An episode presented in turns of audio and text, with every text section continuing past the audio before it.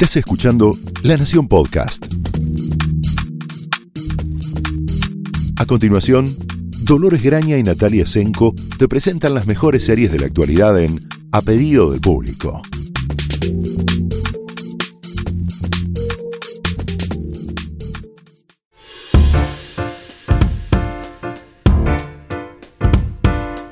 Hola, bienvenidos a un nuevo episodio de A Pedido del Público. Soy Dolores Graña. Hola, yo soy Natalia Senko. Y acá estamos. Sí, seguimos en cuarentena. Sí, Ya sí, es como nuestro tercer o cuarto episodio en cuarentena, algo Ya. que pensamos que nunca iba a ocurrir. eh, Mm, mm. Pero bueno, es nuestra nueva normalidad eh, de audio, digámoslo Sí, sí, Eh, pri- eh, privilegiadas de poder hacer, seguir haciendo nuestro trabajo desde nuestras casas, hay que así. decirlo. Claramente. Y de llevarles un poco de entretenimiento para esta situación que se está prolongando. Sí, Además, este, este, este episodio que lo, lo anticipamos en el anterior, tipo, viene con polémicas, ¿no? Viene, Más divertido viene que con nunca. salero, digámoslo así. Viene con. No, tontas, nos reímos solas. No, va- vamos a ordenarnos porque ya arrancamos con, con el carro por ¡Jo! delante. ¡Qué noche! Jo, jo, qué noche. Hoy, como se imaginarán nuestros eh, lamentables intentos de hacerlos reír, eh, vamos a hablar de un poco de la actualidad de las series españolas. La introducción que debemos hacerles es, las series españolas eran una cosa antes de que Netflix decidiera poner su sede global eh, europea eh, en sus cuarteles generales de Madrid. Y por supuesto van a, ya pueden ver inundada la pantalla de, de Netflix de series y películas hechas en España para Netflix. Eh, esto obviamente no implica que la producción española haya comenzado con Netflix. De hecho, el No. gran éxito de La Casa de Papel es previo a su adquisición de Netflix.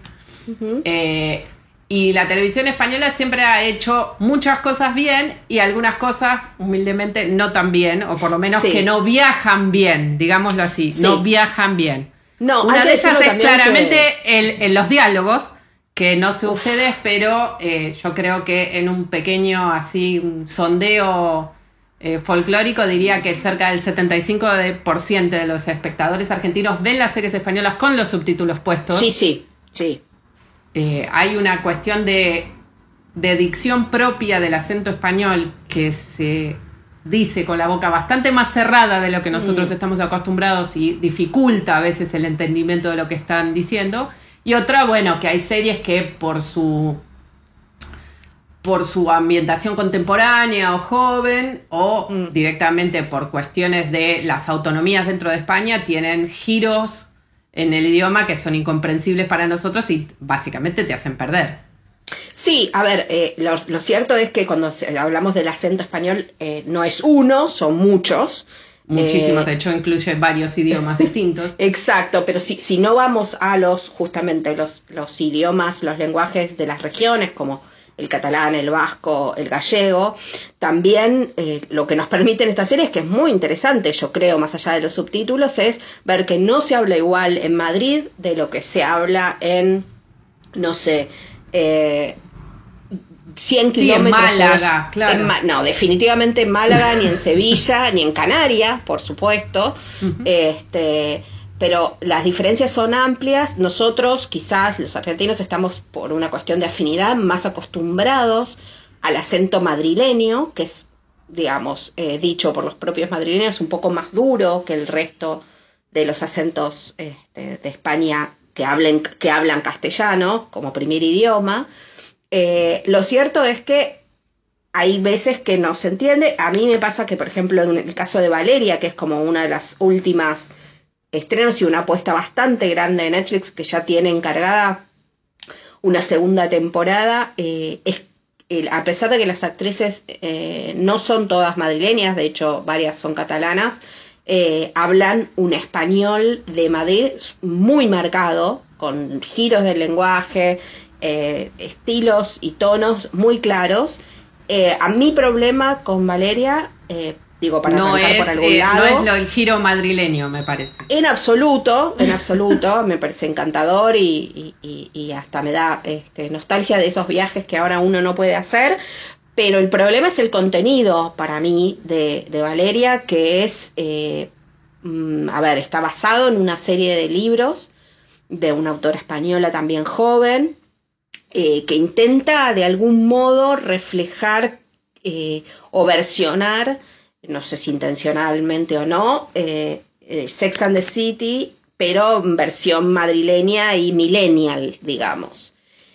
Con lo que, digamos, ese pastiche, por ser, este, no sé, generosa, digamos, lo que significa, digamos, lo que sale de eso después de esa mezcla del otro lado, es algo que a mí por momentos me resultaba, me resultó risible, por momentos sumamente irritante eh, y muy poco, sinceramente, muy poco interesante. Eh, digo, replicar a la Miranda, a la Carrie, este, a la Charlotte, hoy en día ya es, muy viejo. Eh, y sobre todo cuando el intento es de una patina de ponerle modernidad, feminismo, eh, digamos, eh, defensa de, la, de las igualdades, de los géneros. Hay, hay como un malentendido ahí eh, de base donde termina siendo la serie mm, ya casi del otro lado, ¿no? Casi machista por momentos.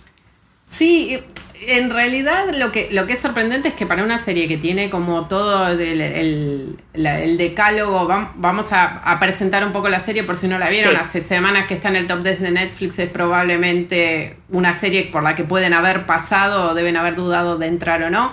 Es como Sex and the City, la historia de Valeria, la protagonista, y sus tres amigas eh, que viven en Madrid y tienen sus los problemas de la edad que tienen y del tren de vida que tienen, digamos, resumirlo así, no hay muchos problemas en realidad. Ese, ese es uno de los grandes problemas de Valeria, que los conflictos apenas podemos denominar los conflictos y siguen siéndolo porque el guion necesita avanzar de algún modo. Valeria no es un personaje particularmente interesante, cualquiera de sus amigas es más interesante que ella. Digamos que quiere ser escritora, pero no sabe de qué escribir, lo primero, o sea, si nos sentamos a ponerle una lupa, todo se prende fuego tipo hormiga al sol. Porque no eh, tiene 20 años ni 15, tiene más de 30. No, tiene 28, perdón. O sea, eh, ella quiere ser escritora, supuestamente. Pero no sabe qué escribir. De hecho, mm. le toma ideas de cosas para escribir de eh, chicos que la quieren conquistar, por ejemplo, no parece muy lógico que lo que vos quieras dedicarle dos años de tu vida y supuestamente si tu objetivo en la vida es ser escritora, no, no solo no tengas que decir, sino que le aceptes la idea de transformar lo que estás escribiendo de un género al otro, solo porque un chico lindo viene y te dice, vos deberías escribir una novela erótica. Sí, que, por otro una de las cosas que ocurre aquí. No es ni escritor, ni, ni, ni académico, ni nada. Es uno que le tira música, digámoslo así. Uno que le tira música. Eh, ¡Qué moderno! Modernísimo, es que estoy millennial. Eh, ok. Tiene varias salidas.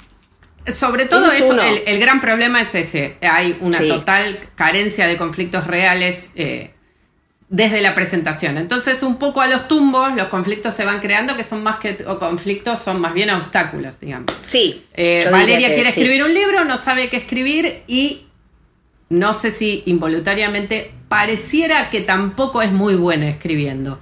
Eh, no. No, no. lo que escuchamos o vemos que ella escribe que deslumbran a su editora es más bien digamos, igual que lo que estamos viendo en pantalla, lo que no es mucho decir. No, no, eh, Después tiene una amiga que quizás el, conflicto como el conflicto más interesante es el de una de sus amigas que vendría a ser la Samantha del grupo, podríamos decirlo así, eh, que tiene una relación con un hombre casado, tiene un hermano eh, que era con espina bífida, ¿no? Sí al que requiere muchísimo, muchísimo cuidado que ella no sabe si puede tener en su vida tiempo para dedicárselo, una madre que los dejó a ella y a su hermano y a su padre para irse a, otro país a perseguir una carrera en la música clásica. Claro, a realizarse eh, profesionalmente y la castiga duramente por eso.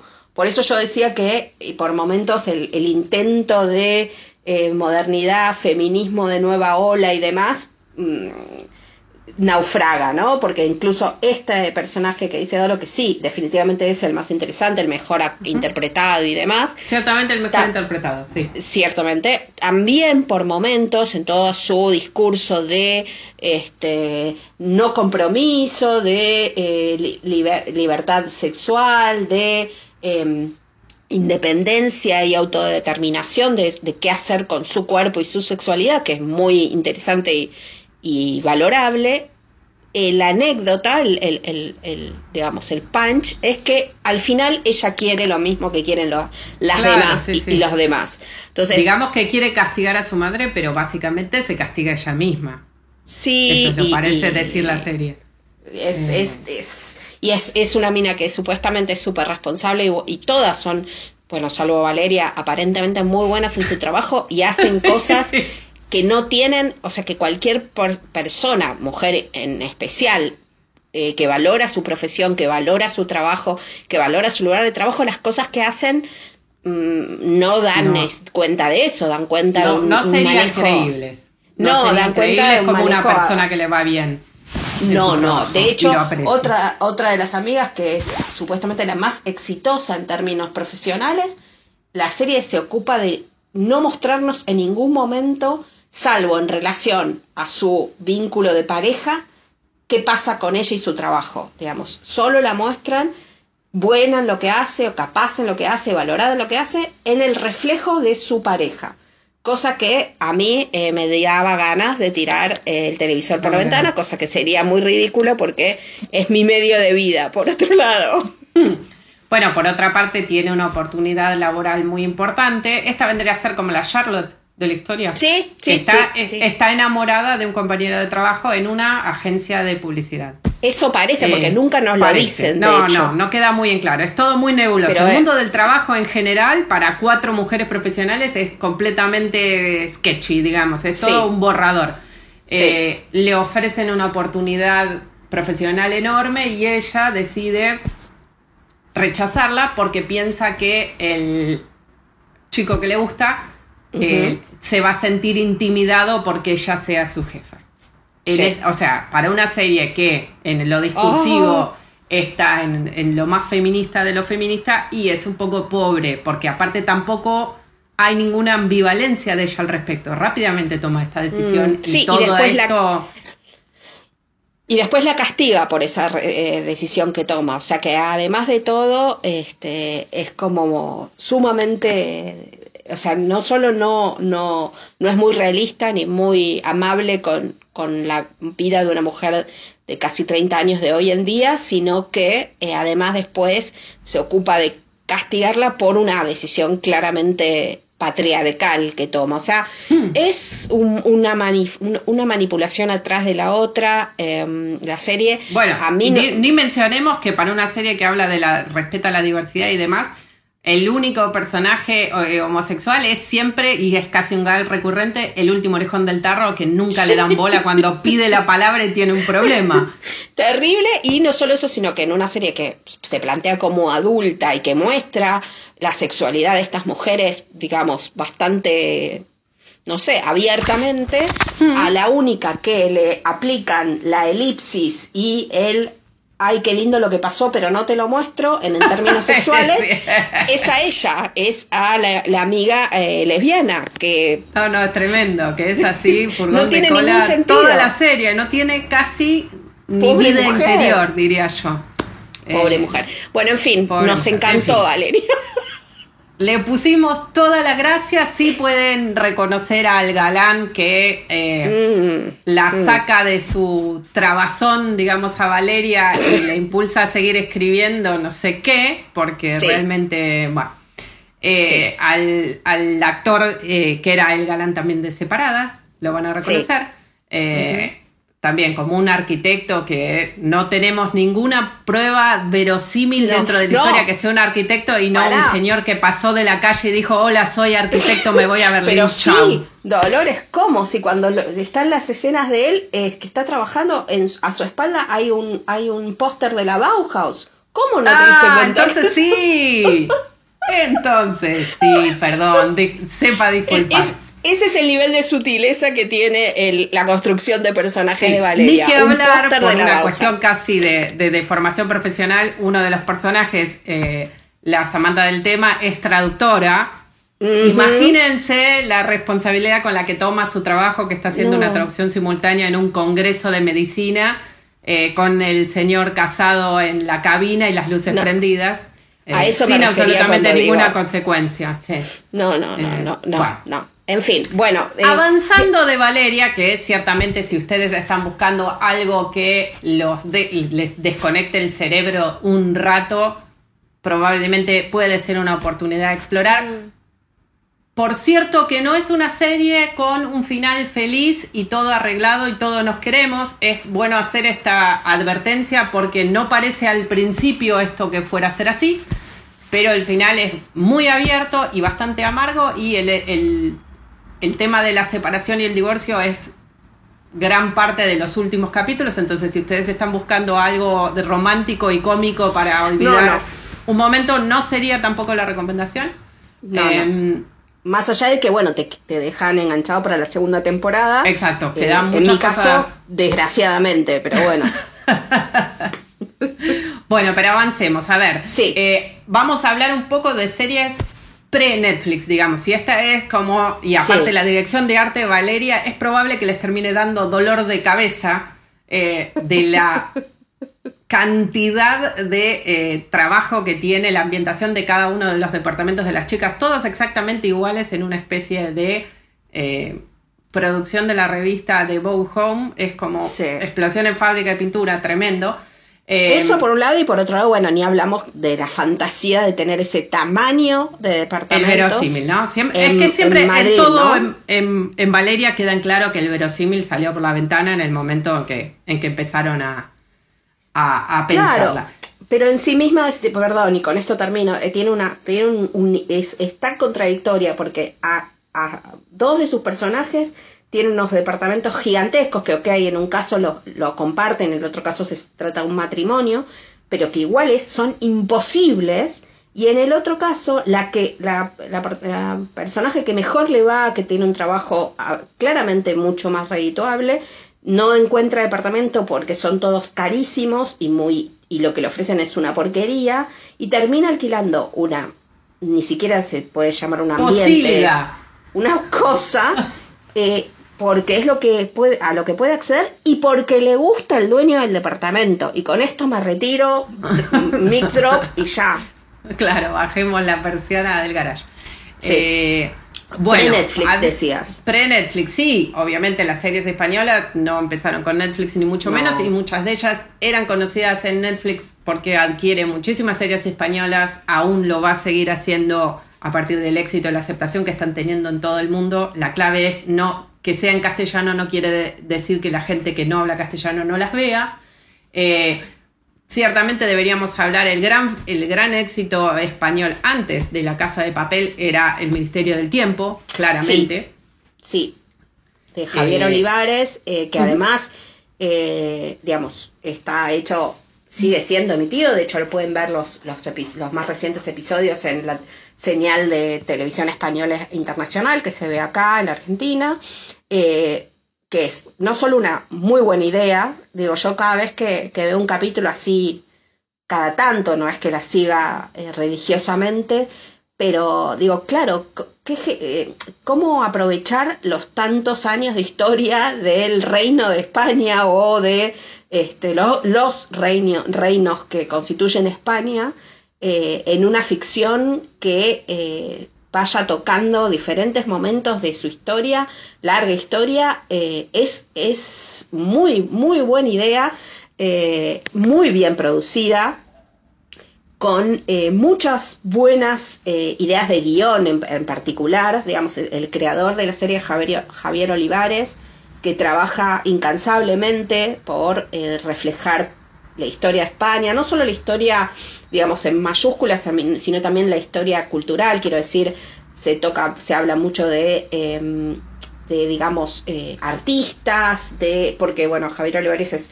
un especialista en arte, eh, antes que guionista, entonces se habla mucho de, de artistas plásticos, de cómo los artistas plásticos y sus obras influyeron en, la historia del país.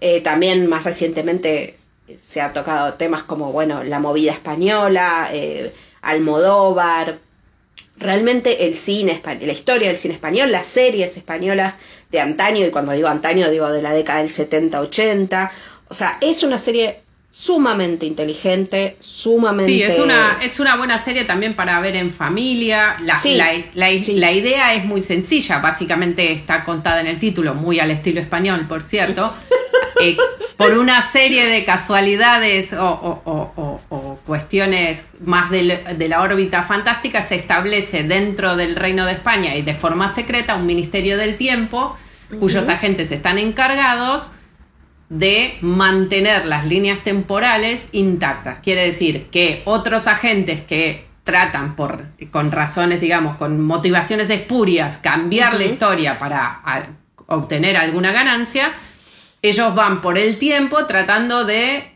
lograr que lo que ocurrió de un modo siga ocurriendo del modo. Y como ellos viajan en el tiempo a los lugares, y esto puede ser desde, eh, qué sé yo, la expedición de Colón a cosas mucho más pequeñas o obras artísticas significativas que contaron un momento histórico de España y que después adquirieron relevancia universal, fueran realizadas tal y como ocurrió en realidad. Los agentes son muy distintos entre sí, entre ellos hay algunos personajes históricos muy famosos, eh, otros son personas comunes de distintas épocas, eh, mujeres liberadas de principios del siglo XX, otros agentes son contemporáneos, otros, como decíamos, son artistas del siglo de oro español. Eh, y entre todos ellos, además de lo que a ellos les pasa viajando en el tiempo, bueno, cada una de las semanas, no sé, viajan a la época de la invasión de los romanos a España, o, en fin, eh, pueden ver... El, el, reinicio, digamos, el final del franquismo y el comienzo de la era democrática, eh, tiene, por supuesto, eh, otra vez, es una serie de televisión española que, bueno, eh, tiene una bajada de línea bastante clara, eh, interesante de todos modos, pero a veces no, no, digamos, no va a ser por sutileza que no vayan a entender alguna de las. bueno, claro, tiene algo de, tiene algo de una lección de historia, historia del arte y educación cívica a la vez de forma bastante muy amena, por cierto, y como ocurre con casi todas las series españolas, con un nivel de realización muy alto. Sí, eh, sí, sí.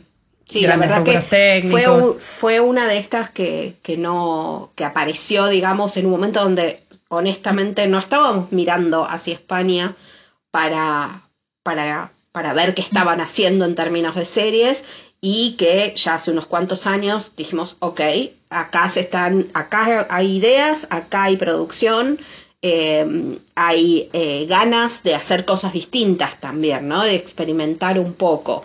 En ese sentido, eh, están trabajando, a veces la aciertan y a veces son fallidas, pero están trabajando con un nivel de ambición artística y creativa muy interesante que no se está dando en otros países de habla hispana, sinceramente, ni hablar de la Argentina, sobre todo en términos de géneros. Acá estábamos, bueno, planteando una idea eh, fantástica, cruzada con eh, rastros políticos, sociales y demás.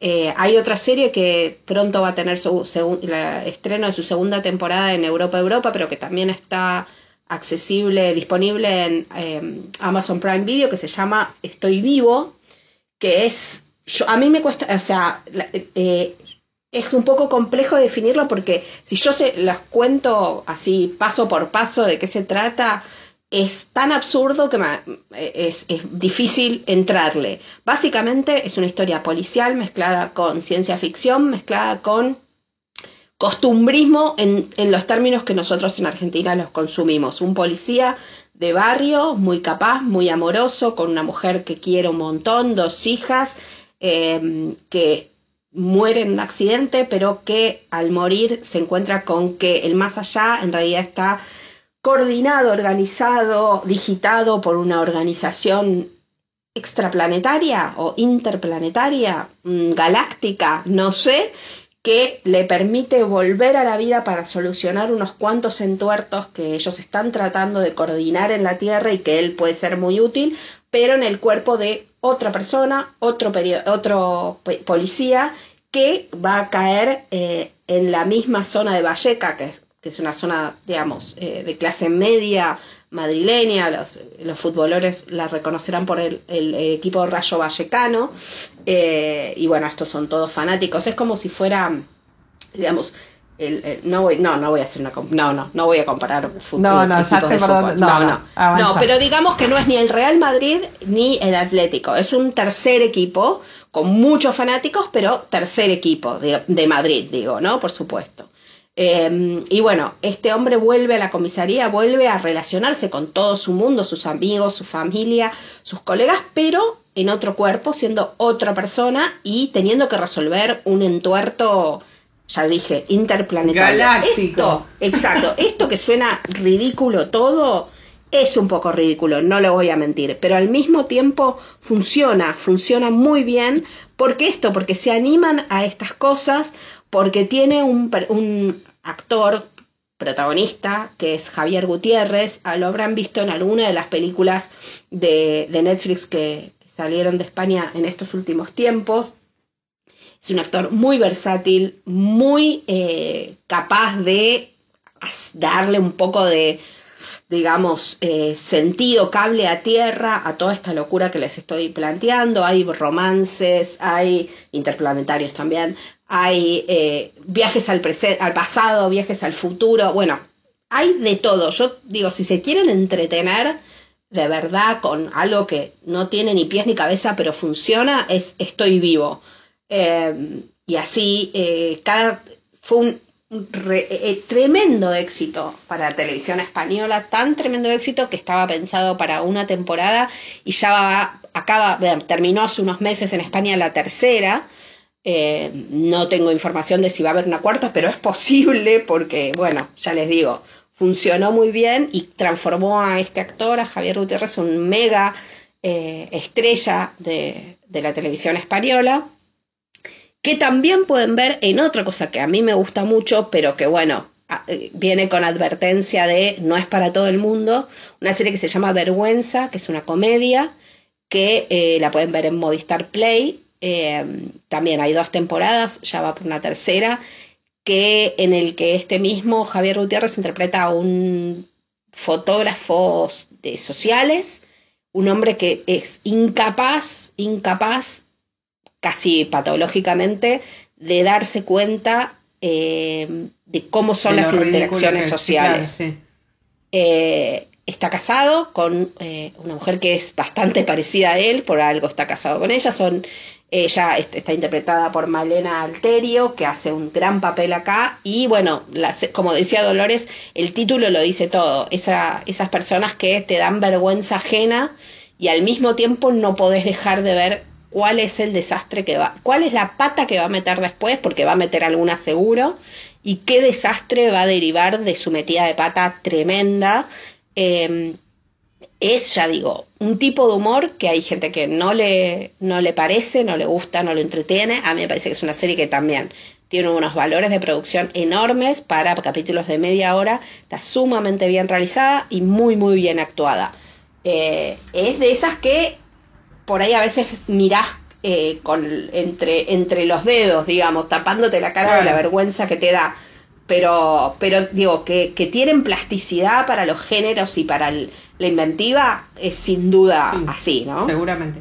Bueno, yo, por ejemplo, lo que podría sumar a, las recomendaciones es eh, como eh, la última vuelta de rosca en esta, este gran, gran momento que están teniendo las series españolas, es la versión española eh, la búsqueda, digamos, de una identidad española para las series policiales, muy basadas en precisamente cómo hace el Scandinoir en la identidad cultural y los, los dilemas o los, los, problemas, digamos, subyacentes en cada una de las, lo que diríamos, las comunidades autonómicas de España. Eh, es algo que estamos viendo mucho, por ejemplo, en los thrillers eh, cinematográficos que está, que está distribuyendo Netflix, en donde, por ejemplo, el, el folclore de, de Navarra y del País Vasco es una parte integrante de y todos los personajes mitológicos tradicionales son una parte importante del misterio a resolver por el detective o la detective. La mayoría son mujeres, lo que es interesante. En el caso del sabor de las margaritas es así, de hecho. Es una, es una detective, es una producción gallega, una de las primeras producciones gallegas, de hecho, en tener una salida internacional importante. La van a encontrar en Netflix hablada en gallego. Hay una primera temporada completa a la brevedad va a salir la segunda temporada que se estrenó en Galicia este mismo año. Em, la, gracia del sabor de las margaritas es que la detective a cargo de esta investigación, que ni siquiera es de un asesinato, es de una joven desaparecida en circunstancias misteriosas, que se llama Marta Labrada, en un pueblo que se llama Murias, pequeño pueblo en el que no tiene ninguna ningún detalle llamativo, ni parece en principio pasar nada más que eh, lo habitual de falta de trabajo, en fin, un par de empresarios poderosos de la zona que parecen manejar a sus anchas todas las investigaciones. Eh, esta chica desaparece, eh, la, Guardia Civil manda a, esta detective Rosa Vargas a investigar esta desaparición Rápidamente sabemos que Rosa Vargas tiene algún problema, eh, como ocurre en casi todos los, como ocurre en casi todo el escandinoar, y por problema no vamos a contar demasiado qué pasa para no, no, no, es la, no es la persona que dice ser en el sentido de una joven inspectora que llegó y que tiene todo 10 en su foja de servicio y una un, récord de resolución de, casos impecables, llega a este pequeño pueblo con modos de la gran ciudad, eh, cara de póker, y básicamente empieza a mover las estructuras de una investigación que parecía muy de manual. El, comisario local está a pocos días de jubilarse eh, y tampoco hay mucha intención de que se jubile eh, con, con un lío. Eh, entonces, em, la investigación comienza con muy, muy poco interés, pero, insisto, no hay, no hay cuerpo que encontrar, simplemente es una chica que no, que no aparece y la investigación termina involucrando, como ocurre también en el Escandinoir y también en este, algunos ya le dicen Galician Noir, por Fariña y algunas otras series que pueden ver que tienen tono típicamente gallego. Y de hecho, la posibilidad de verla en gallego le agrega, en algunas partes de España se dio doblada en castellano, Netflix la tiene disponible en gallego, lo que ciertamente le agrega sabor color al tema, olor. Em, es una serie muy interesante, muy bien, muy bien actuada, muy bien escrita, con bastantes vueltas de trama que nunca se pierde el verosímil. Eh, el hecho de esta protagonista un poco esquiva a las resoluciones y totalmente opaca que interpreta María Mena. Em, le agrega, le agrega muchísimo interés, o sea que es ciertamente un policial muy, muy gallego y también en un sentido muy internacional. Como nosotros podemos ver cualquiera, cualquiera de las series de, de y reconocer rápidamente todos estos elementos de pueblo cerrado que funciona como un ecosistema en general eh, en plena destrucción, el detective como solo y sin ninguna eh, sin ningún apoyo ante el peligro. Eh, todo eso está presente en, un, en, un, en, una coctelera bastante distinta que le, que le agrega el, gallego. Em, ciertamente, bueno, otra, otra gran gracia, digamos, y esto es una serie española en, las cosas que los españoles saben hacer muy bien, es Paquita Salas, que es una recomendación casi tradicional cuando nos preguntan, che, ¿qué puedo ver para levantarme el ánimo? ¿Qué sé yo? es casi una recomendación que tenemos en el, en el botiquín de primeros auxilios televisivos. Eh, la llevamos ahí, sí. Claro, porque es como el Rescue Remedy de la comedia española. Sí, necesitas salir rápido. Bueno, Paquita Salas, eh, contalo vos, Nati, es una representante de artistas eh, de dudoso éxito, digamos. sí, es como una tradicional, ¿no? Como la idea de, de alguien que ya digamos, no está muy en, conexión con el mundo artístico de hoy. o la realidad también. Con la realidad tampoco, sin embargo, tiene unos clientes. Eh, los que más o menos les va bien no ven la hora de sacársela de encima y de hecho lo hacen.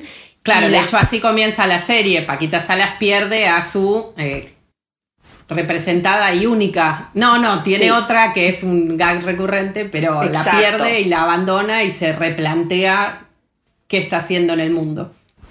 Básicamente sí, es como la, la excusa, digamos, de que sea una representante de artistas eh, hace que, bueno, desfilen por, por la serie un montón de caras conocidas, de actores reconocidos, que la, la, digamos, la diferencia entre eh, su vida, su, vida real y lo que muestra en la serie siempre estén en cuestión y que de maneras muy graciosas, por supuesto, de alguna manera es similar, es anterior a este, Call, My Agent, eh, que es la... 10% se llama en, Netflix, claro. Es como el anverso de 10%. ¿Acaso es una representante que hace muy mal su trabajo y todos los famosos tienden a verla y salir corriendo en la otra dirección? Es además, eh, básicamente yo decía, eso es la excusa para que aparezcan los famosos, pero básicamente lo divertido del caso es esa oficina que a veces puede ser este, oficina de representación, a veces puede ser peluquería de barrio, a veces es, eh, no sé, cocina que saca comidas para, para el mediodía. Eh, y lo que pasa ahí con eh, las empleadas, los amigos de Paquita, Paquita misma que es un personaje imposible de reproducir y de explicar, pero es increíblemente gracioso creado para, para el actor que la interpreta, eh, que bueno... Eh, Se llama logra. Que es un, un, hombre joven, digamos, pero que aquí hace de una especie de señora de, digamos, mediana edad, tirando a 60, eh, quizás un poco menos, que, que se quedó en, en, en otra época, digamos, en la época ella diría de oro del cine español, vaya a saber a qué se refiere con esa época, porque bueno, eh, han pasado 50 años de eso. Eh, pero bueno, es, es, es eso, es, es refrescante, es para cambiar el eje completamente si uno lleva unos días de series españolas pum para abajo, digamos. Eh, Paquita es, es un, un hallazgo que no conozco todavía gente que no le haya gustado o que no le haya divertido. Eh, tal vez, eh, digo, es, es para todos los gustos y con esto eh, suena a frase hecha y lo es, pero en este caso es cierta. no así, por lo menos para mí, y, esto es a título personal, no me pasa eso con, con, el resto, con los policiales o con las historias a lo Casa de Papel o Vis a Vis, series que fueron, que ganar, digamos que les fue bien en España, pero que ganaron tamaño de fenómeno una vez que llegaron a Netflix, hay que decirlo también. En España, eh, La Casa de Papel casi que no, eh, originalmente, ¿no? Casi que no, pasó sin pena ni gloria, la gente no la miraba especialmente, tal vez por las mismas cosas que nosotras hemos señalado de La Casa de Papel, porque es un poco más de lo mismo que ya conocemos de series y películas norteamericanas mejores hechas, porque eh, no resiste tampoco la lupa si nos acercamos un poco a su guion eh, y definitivamente no resiste tantas temporadas. Pero bueno, esa es una discusión que ya hemos tenido, eh, que tiene ahora un nuevo capítulo por Líneas Blancas o White Lines, que es la primera serie que Alex Pina, el creador de La Casa de Papel, papel hace exclusivamente para Netflix. Sí, em, sobre todo en, inglés, digamos. Es, casi, es casi una serie, una serie norteamericana ambientada en, la movida de Ibiza, en principio en los 90, y mm. sus, sus coletazos posteriores, digamos, cuando el sueño terminó, digamos así. Sí. Em, mm, no, no, no, no pude verla todavía, por eso no voy a opinar, pero en principio por antecedentes eh, creativos y por eh, su mismo relato, a mí particularmente no me interesa, eh, pero bueno, definitivamente Alex Pina es uno de los creadores surgidos de toda esta movida y que vamos a ver muchas cosas de él de aquí en adelante. por suerte no va a ser el único, porque ya lo dijimos, está Javier Olivares que hace otro tipo de trabajo de manera muy interesante. Eh, es también, fue el adaptador también para Atrapar al Ladrón, eh, la serie que hizo Telefe, eh, Viacom con Telefe y todo su equipo internacional, que estaba muy bien realizada y adaptada exactamente. no sé, yo tengo sentimientos encontrados con las series españolas. Como, como, yo creo que vamos a tener que claro va a ser va ciertamente nos quedan muchísimas cosas de las que hablar. Imagínense en, en los A3 Series, el canal de, Antena 3 dedicados únicamente a sus series, incluso en Netflix, en eh, TV Flow tiene todo un apartado de series españolas. Hay muchísimas cosas para, para explorar en casi todos los géneros. Eh, claramente España es ahora una potencia televisiva de la que podemos aprender un montón de cosas que aprendieron a hacer bien hace relativamente muy poco tiempo. Eh, y son lecciones que se podrían adaptar perfectamente a, la producción de nuestro país, así que seguramente vamos a tener que hacer a la brevedad otra actualización, pero son algunas propuestas que tenemos del presente o del pasado reciente que vale la pena que chequen. Eh, nos vemos, esperemos la semana que viene, seguiremos acá ofreciéndoles ideas para, amenizar esta cuarentena. Traten de mismo. Nos vemos la próxima. Hasta luego próxima. Esto fue A Pedido del Público, un podcast exclusivo de La Nación. Escucha todos los programas de La Nación Podcast en www.lanacion.com.ar. Suscríbete para no perderte ningún episodio. Estamos en Spotify, Apple Podcast, Google Podcast y en tu reproductor de podcast favorito. Seguí escuchando La Nación Podcast